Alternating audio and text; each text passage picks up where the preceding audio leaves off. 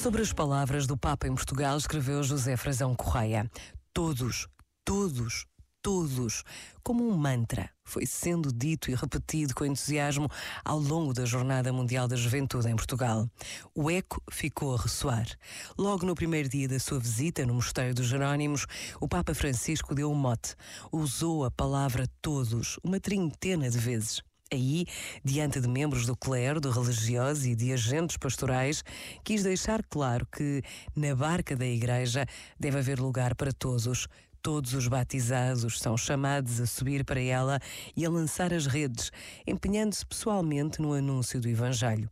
E frisou: Não vos esqueçais desta palavra, todos, todos, todos. Um pouco mais à frente, na mesma homilia, evocando o mandato de Jesus aos seus discípulos, repetiu: saiam pelas periferias e tragam todos, todos, todos, todos. Sãos, doentes, crianças e adultos, bons e pecadores, todos.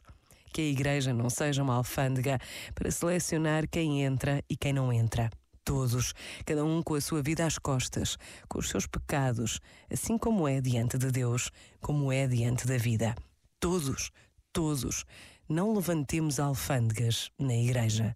Todos. Este momento está disponível em podcast no site e na app da RGF.